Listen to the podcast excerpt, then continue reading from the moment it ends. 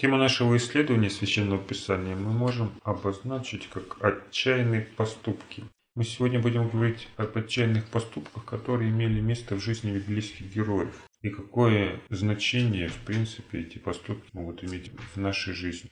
Прежде чем говорить об отчаянных поступках, мы дадим определение этому понятию. Что такое отчаянные поступки? Сначала давайте дадим определение, касающееся просто характера их проявления. То есть как это проявляется, в чем это проявляется. В данном случае можно сказать, что отчаянные поступки – это действия, не укладывающиеся в канву целеустремлений человека. То есть человек жил, имел какой-то образ мышление, соответственно, образ поведения мы видим в нем. И вдруг он совершает какие-то поступки, которые выбиваются из ряда вон его предыдущих поступков. То, что рушит наше представление о человеке. И является ли это характеристикой или признаком внутренних изменений, которые произошли сознании человека, в его сердце? Одна из распространенных причин совершения отчаянных поступков – это чувство вины. В этой связи мы можем обратиться к евангельскому сюжету, примеру предателя Иисуса Христа Иуде Искариоту. Как вы помните, он раскаялся, сказав, предал я кровь невинную. Но не само раскаяние в данном случае является этим отчаянным поступком. А что является поступком, который как бы не вписывается в общую картину поведения Иуды? Предательство – это логическое следствие его жизни. Это вполне объяснимо, почему он был предателем. Почему не был предателем, например, Иоанн или Яков. Почему именно Иуда предал, почему он предал за деньги как раз таки это все объясняется его любовью к деньгам, его любовью к власти. И в этом нет ничего удивительного. Это соответствует его целям, соответствует его мышлению, образу жизни, который он вел. Мы не будем сегодня повторяться, но Иуда был вором, вы об этом знаете. Он таскал деньги, которые опускали в ящик. И что в данном случае будет вот этим отчаянным поступком? Повесился? Перед тем, как Иуда повесился, он выбросил те деньги, которые взял у священников за предательство Христа. Вот это то, что не укладывается в характер его поведения. Если Иуда любит деньги, если он стремится к красивой жизни, зачем он тогда их бросает к ногам священников, которые ему, собственно, и заплатили за это предательство?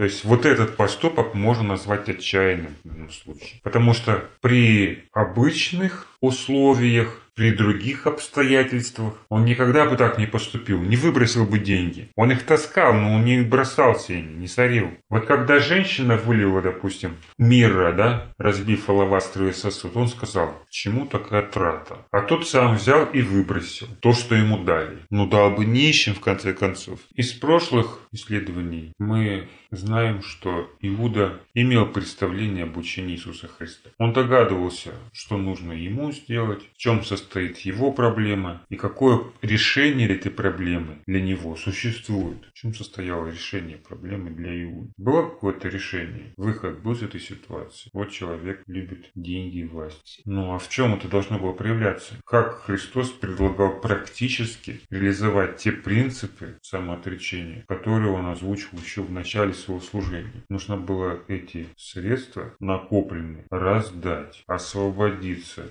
не на себя потратить, да, это, как он планировал, возможно, а избавиться от них. И зная, чему учил Христос, он мог догадываться о том, что это касается не только богатого юноши, которому Иисус прямо сказал это сделать, но и его лично. Потому что именно его сердце было с этим сокровищем, с этим богатством. И как говорится народной пословице, лучше поздно, чем никогда. Да? И вот в тот момент, когда он понимает, что совершил ошибку, он эти деньги и выбрасывает, по сути. Вот настал момент, можно сказать, когда человек исполнил слова Иисуса. Ну, а если бы он выбросил все, это что-то изменило бы? Вот он выбросил то, что было у него на руках, вот то, что он недавно получил от священника. Остальное, возможно, бы он вообще в рост отдал. И не мог сейчас вот пойти в банк, снять со счета и отправить тартарары. Но имело ли это значение? Все, не все, выбросил. Этого разве недостаточно, чтобы показать что он не такой, каким показывает его эта ситуация. Вообще, как Бог оценивает подобного рода отчаянные поступки? Может ли он их засчитать как за какую-то христианскую добродетель и оценить этот вклад? Вот даже фарисеи погнушались брать эти деньги, которые он бросил. Те самые священники, которые ему заплатили. Они погнушались обратно положить эти деньги в кошелек, а купили на них землю горшечника, где потом впоследствии хоронили бездомных. То есть на доброе дело пустили.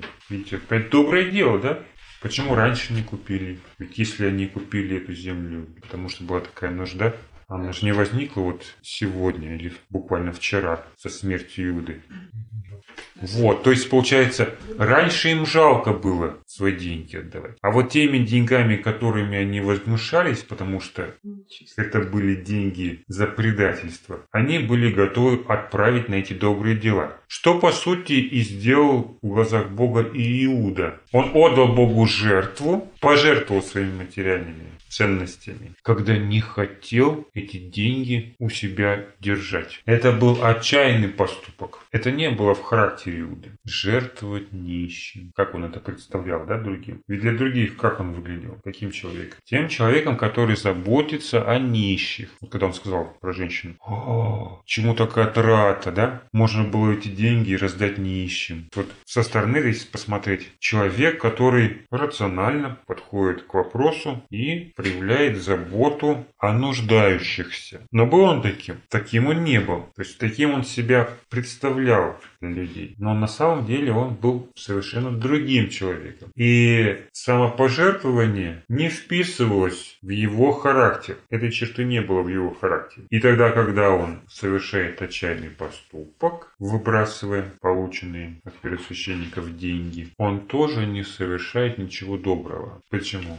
Потому что делает это под давлением, в данном случае собственного чувства вины. Таким образом, хорошие поступки, избавиться от имени, это же правильный поступок, правильно. Но это хороший поступок, если он совершен в отчаянии, не характеризует человека, плохого человека, с положительной стороны. То есть это не говорит нам о том, что он изменился. Какой вывод мы можем сделать и из отношения, которое имеет поступку или предательству Иуды сам Христос. Как Христос оценивает его поступок. Об этом сложно судить, да? Потому что прямо не написано, как Христос оценил его действия. Может, он сказал, о, ну наконец-то, Иуда, наконец-то, ты выбросил эти деньги.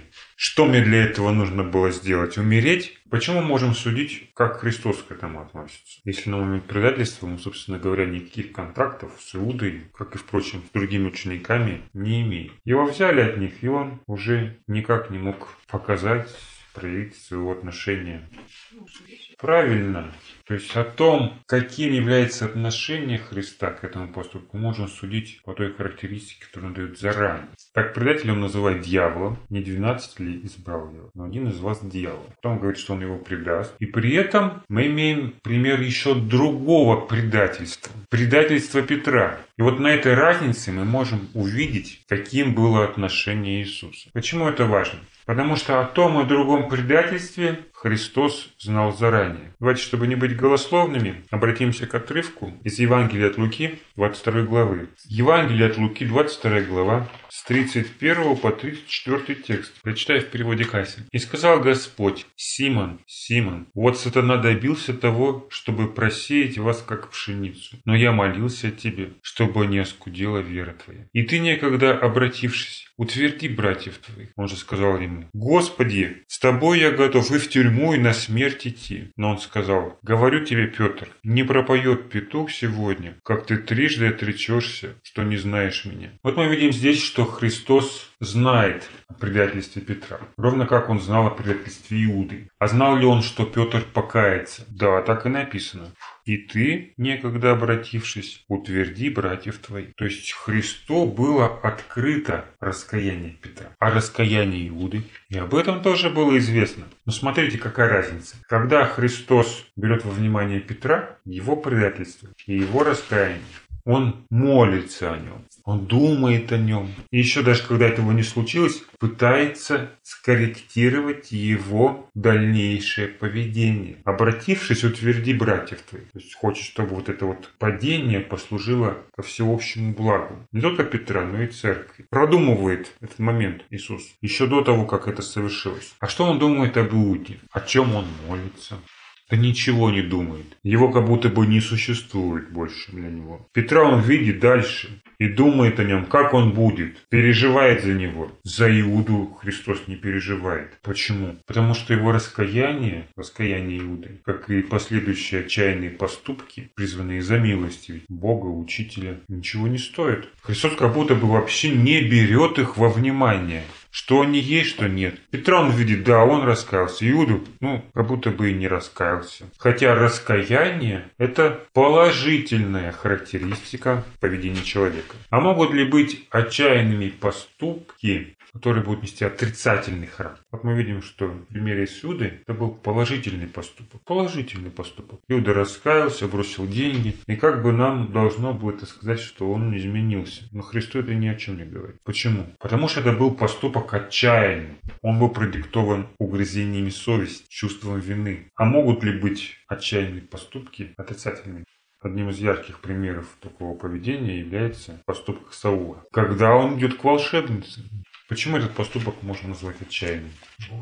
Потому что раньше он истреблял волшебников. Он ненавидел всю эту дьявольщину и был ревностным в исполнении своего долга. А теперь, когда он не получает ответа от Бога, вопрошает, а Бог ему не отвечает, а угроза надвигается. Еще раз просит, ничего не получает. Когда он остается без ответа, Бог ему не отвечает ничего, он идет к волшебнице со своими вопросами. Отчаянный поступок? Отчаянный. Можно представить, чтобы Саул при обычных обстоятельствах пошел бы к волшебнице волшебницы. Он скорее бы ее убил. Или убил бы того, кто пошел бы к ней. Или того и другого. Но сейчас он идет к ней сам, когда не слышит ответа. В данном случае поступок отчаянный, но само поведение Саула, оно положительное или отрицательное. То есть отчаянные поступки бывают не только положительными, но и отрицательными. И как Бог реагирует, так же как на поступок Иуды, ну это поступок отчаявшегося человека, я не буду принимать его в внимание. Первая книга Паралипоменон, 10 глава, 13 и 14 текст. Итог главы, который рассказывает о поражении Саула в переводе Макария. Так умер Саул за свое беззаконие, которое он сделал пред Господом за то, что не сохранил слово Господа и искал вызывателя мертвых, чтобы вопросить а не Господа вопросил. Зато он и умертвил его, и царство передал Давиду, сыну Иисееву. Тут мы сразу можем не согласиться с автором тех слов. Во-первых, Саул вопрошал Господа, но Бог ему не отвечал. А во-вторых, то, что он пошел к волшебнице или к вызывательнице мертвых, конечно, было беззаконием. Но не это было или стало причиной его смерти. То есть формально действительно это. Почему? Потому что он пошел к волшебнице, та рассказала ему, каким будет расклад, да? Каким будет расклад. Поражение встанет, вы все умрете. Царство дадут Давиду. И когда Саул оказывается в сложной ситуации во время сражения, он падает на свой меч. Почему падает? Чтобы Ну давайте освежим, да, в памяти. Здесь же в этой главе со второго текста буду читать. «И гнались филистимляне за Саулом и за сыновьями его, и убили филистимляне Иоаннафана, Абинадава, Милхишуя, сыновей Саула. И тяжкая битва была близ Саула, и заметили его стреляющие из лука, и он испугался стрельцов. И сказал Саул оруженосцу своему, «Обнажи меч свой и закали меня им, чтобы не пришли необрезанные сии и не надругались надо мною». Но оруженосец его не согласился, ибо весьма боялся. Тогда Саул взял меч и пал на него. Почему Саул совершил суицид? Потому что боялся. Он умер не потому, что его кто-то пристрелил или поймал, догнал, умертвил. Возможно бы этого не произошло. Если бы он не послушал волшебницы. Она же ему весь расклад дала. И он видит расклад, понимает, ну все, все, это конец. То есть она вводит его в это состояние, состояние страха и безысходности. А он уже принимает решение по ситуации. Но чтобы этого не случилось, я лучше на себя руки наложу. То есть фактически, да, он умер из-за того, что обратился к вызывающей умерший. Из-за этого умер. Это спровоцировало эту смерть. Это знание, которое дала ему волшебница, привело его к этой смерти. Именно здесь и сейчас. Бог-то ему ничего не сказал по этому поводу. А может он бы прорвался, выжил бы или подался в бега, мы не знаем ничего этого. Как могла бы сложиться ситуация, если бы Саул не сдался? Но он решил наложить на себя руки. Потому что, опять же, испугался. А за этим страхом стояло то предсказание, которое дала ему волшебница. Но почему вообще этот такой итог был в его жизни? Только потому, что он вот так вот опрометчиво поступил? Нет. Его судьбу определил не этот поступок, а предыдущие поступки. Когда он не послушал Господа и сохранил заклятое царство было отторгнуто от него. И то, что он упорствовал, преследуя Давида, пытаясь сохранить себе свое. Вот поэтому Бог-то и не отвечал ему. Но однако ж сам этот поступок, пусть он будет отчаянным, является некой такой жирной точкой в его судьбе. Почему так и написано? Что из-за этого он и умер. То есть он дошел до такого состояния, что обратился даже к волшебнице. То есть изменил своим принципам, которых жестко придерживался в своей жизни. И принимает ли Господь этот аспект во внимание? Нет, он говорит, да нет, это отчаянный поступок. Еще как принимает, да? Он как бы это показывает или раскрывает нам Саула полностью, что, собственно говоря, бросает тень и на его служение Богу, которое он раньше совершал. То есть ради чего он тогда уничтожал всех этих волшебниц, если он сам потом к ней пошел? Он не лучше, получается, чем те люди, которые обращались к вызывателям умерших, которых он ненавидел. Соответственно, тогда в чем причина такой его ревности по Богу в данном случае? Она такая, получается, избирательная ревность, да? Тут заклятое сохранил, а здесь волшебниц истребил. Так вот, избирательно. Если ты ревностен, то может быть, быть твоя ревность избирательной. Вот это мне не жалко для Господа, а вот это вот жалко. То есть человек в этом просто самоутверждался. В этом не было никакого самоотречения и посвящения Богу. И вот как кому-то нужно, например, выплеснуть на кого-то свою агрессию, они вот идут добровольцами на Донбасс воевать, в Сирию за правое дело, как бы. Дело-то правое, в кавычках, а люди-то не правы, потому что в этом нет никакой правоты. Они движимы не идеей, а ненавистью и агрессией. Им просто нравится убивать. Так же и с Саулом. Ему просто нравилось убивать врагов, тогда, когда это выгодно и удобно. Поэтому он истреблял волшебниц, вел войну с филистимлянами. И, конечно, Бог это использует, да, в своих целях. Но дает ли это что-то Саулу вообще? Нет. Вот странно получается, когда Иуда в отчаянии совершает доброе дело, Бог на это не реагирует. Когда Саул делает также в отчаянии, но плохой поступок, Бог акцентирует на него внимание. Что даже написано, что вот из-за этого он и погиб. И ведь это касается не только плохих, но и хороших людей. Возьмем другой библейский пример. Противоположный Саулу. Кого мы можем взять? Давида. Правильно, Давида. Первая книга царств, 21 глава, с 10 текста. Опять же, в периоде Макария читаем. И встал Давид и убежал в тот день от Саула, и пришел к Ахишу, царю Гевскому. Слуги Ахишева сказали ему, «Не это ли царь он из земли Давид? Не ему ли пели в хороводах женщины и говорили, Саул поразил тысячи свои, а Давид тьмы свои? И положил Давид слова сей в сердце своем, и весьма боялся царя Гевского. Посему притворился пред ним безумным и родствовал при них, чертил на городских воротах и пускал слюну по братьям бороде своей. И сказал Ахиш слугам своим, вы видите, что этот человек сумасшедший. Чего вы привели его ко мне? Разве у меня нет сумасшедших, что вы привели его дурачиться предо мной? Как ему войти в дом мой? Здесь мы видим пример отчаянного поступка. В данном случае такое поведение свойственно Давиду. Который является мужем по сердцу, которого Бог избрал и помазал будущего царя. Но пока он еще даже совсем не царь, а беглец, который скрывается от Саула. И что мы видим? Как ведет себя беглец? Он прячется у врагов израильского народа. И кроме этого прикидывается еще безумным. Это отчаянный был поступок? Безусловно, отчаянный поступок. Он всегда так вел себя? Нет. А в чем была причина его отчаянного поступка? Смотрите, тоже страх. Соу боялся, Давид боялся, да? Ну, никакой в этом разницы нет. Один боялся, другой боялся. Один наложил на себя руки, другой прикинулся безумным. И вот он дурачился, пока не почувствовал себя в безопасности. Поведение Давида в этом случае грехом не является, да? Нет же заповеди такой. Не дурачиться. И ничего как бы предосудительного мы можем в этом не увидеть.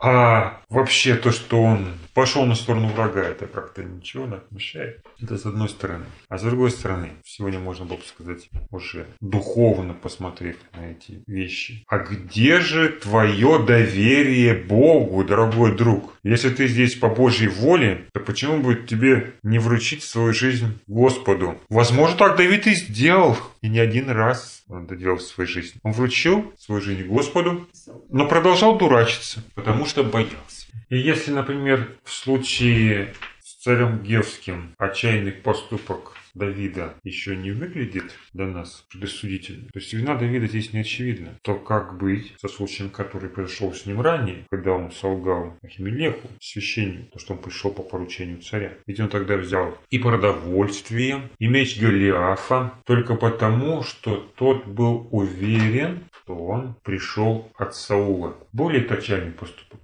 опять же был, да и всегда что ли так вот обманом что-то добивался у людей. Это было в характере Давида? Это было ему присуще, такое поведение? Нет. Это был исключительный случай, когда его жизни угрожала опасность. Он бежал с людьми, а кушать нечего. Он попросил продовольствия первосвященника. Но выдал это как поручение царя. Ведь на тот момент еще не, никто не знал, что он является беглецом Саула. В глазах Авимлеха он был доверенным лицом царя, его зятем, которому можно было всецело доверять. Собственно, вот из-за этого поступка потом умер и сам священник, и весь его дом, кроме одного человека. Эта ложь имела последствия дальнейшие. Как вы помните, Христос рассматривает другую сторону этого вопроса, когда приводит это в пример фарисея. То, что священник дает Давиду, да, что он не мог дать, или что он не мог сделать по закону, и оправдывает это поведение, что он не должен был давать, а помог Давиду.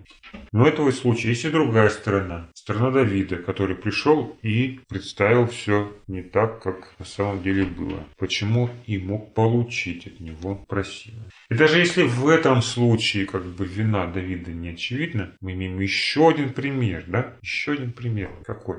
С Урия Хитьяниным. Здесь-то мы понимаем, что Давид согрешил, когда убил мужа Версавии. А почему убил? Потому что он ходил к его жене, а его жена забеременела. И чтобы скрыть следы своего преступления, он подставил его под удар. И тот умер. Было ли это поведение Давида отчаянным поступком? То есть Давид раньше подобным образом себя не вел. То есть он не подставлял людей, не убивал невинных. Но вот сложилась такая ситуация. И страх разоблачения, опять же страх, привел его к тому, что он идет на эти отчаянные меры и убивает Урию. И как в этом случае Господь характеризует его поведение однозначно как преступление. Преступление, за которое еще ждет наказание Давида. Но он не поступает с Давидом, как он говорил, поступать с блудниками по закону. Он не забирает же жизнь у Давида. Жизнь за жизнь, да? Так говорит закон. То есть, несмотря на то, что это в глазах Бога было преступлением, реакция на это преступление со стороны Бога отличалась от того приговора, который выносит всем кровопийцам. Мы видим некое такое снисхождение, да, в этом случае к Давиду. И чем чем он обусловлен? Можно сказать, что вот этот поступок был чаянным.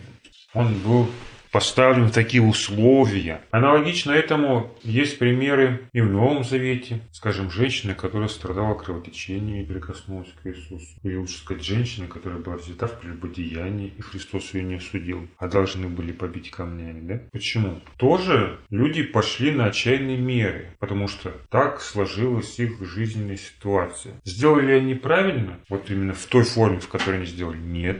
Но Христос не осуждает их на смерть, Он дает им надежду. И получается, что когда речь идет о положительных персонажах, людях, которые ведут правильный образ жизни, совершают в своей жизни какие-то ошибки, имеют место какие-то отчаянные поступки, называя это грехом, Бог не карает их смертью, чего они заслуживают. А если это речь идет о людях, которые всегда так жили, и вдруг они пытаются измениться или, наконец, показывают свое истинное лицо, а Богу совершенно другая реакция следует на их поведение. В этой связи мы можем рассмотреть еще пример Ионы. В чем состоял его отчаянный поступок?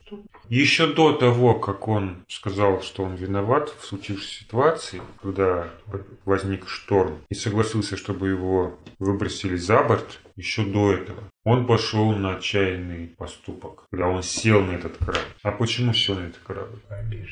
Потому что Бог направил его проповедовать в Ниневию. И он решил таким вот образом избежать своей участи. Иона, израильский пророк, который идет не выполнять поручение Бога, не нести Слово Божье людям, а бежит. От кого он бежит? Он бежит от Бога. Но можно ли от Бога убежать? По направлению движения Ионы мы можем видеть, что он бежит не столько от Бога, сколько от своего служения. Получается служитель, который бежит от служения. И само по себе уже это является этим отчаянным поступком. То есть это не свойственно было Ионе, пророку, что он бежал от служения, на которое Бог его призывает. Почему он бежал? Потому что боялся, да, он боялся. Тоже боялся, да? И после того, как он почти что утонул и был проглочен большой рыбой, он вопиет Богу. И вот здесь Бог его покаяние слышит. Было ли это покаяние, можно сказать, отчаянным поступком? Но можно сказать, что эта ситуация его вынудила, да? Он оказался в критической ситуации. Кроме как на Бога надеяться не на что было. Но Бог его слышит. В отличие от Иуды, Бог слышит голос он. Почему? Иуда тоже раскаялся. В чем разница? Он как бы долг свой готов давать. Правильно. Делать то, что надо. В раскаянии Ионы звучит что обещал, исполнил. Он готов продолжать свое служение. Иуда готов продолжать? Нет, он закончил свою жизнь на дереве. И если бы раньше у Ионы не было, прежде, да, не было такого отношения к Богу, то он не смог бы к этому впоследствии вернуться. Покаяние Иуды в этом отличается. Иуда пытается изменить или начать эту жизнь, когда его заставляет ситуация. А Иона возвращается к тому, что уже было начато и пройдено. Как и Петр, собственно говоря. Он же возвращается, он говорит, обратившись, то есть вернувшись прежнее состояние. То какую роль тогда играют отчаянные поступки людей? Могут ли они свидетельствовать об изменении, которые произошли в человеке?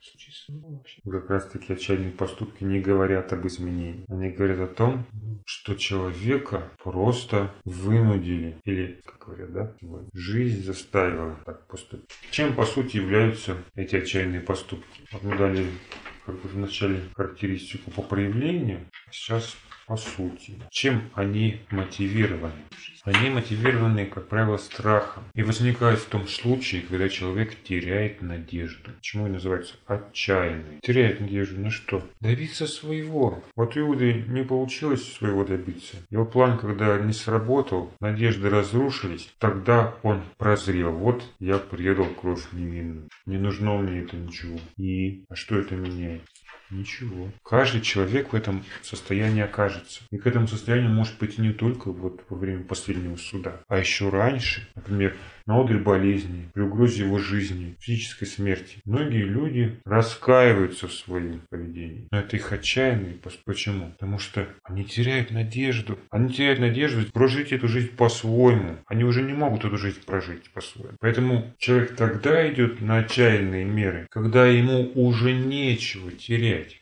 А смысл самоотречения, который предлагает людям Христос, как раз состоит в том, чтобы потерять осмысленно и добровольно то, что ты любишь и ценишь. Вот по этой причине и никаких изменений-то в жизни-то этих людей не происходит, потому что нечего терять. И они идут на отчаянные поступки. Но можно ли это считать, что они что-то в своей жизни изменили? Нет, это ничего не значит. Будет значит только тогда, когда ты изменишь свою жизнь и отдашь это Богу сам. И у Давида была такая возможность, да, получил наказание от Бога дальше. То есть Бог его не убивает, но дает ему отсрочку, шанс измениться. Как бы на этом не заканчивается, да, история его исправления, на раскаянии. Также и у Ионы раскаялся, все, ушел домой.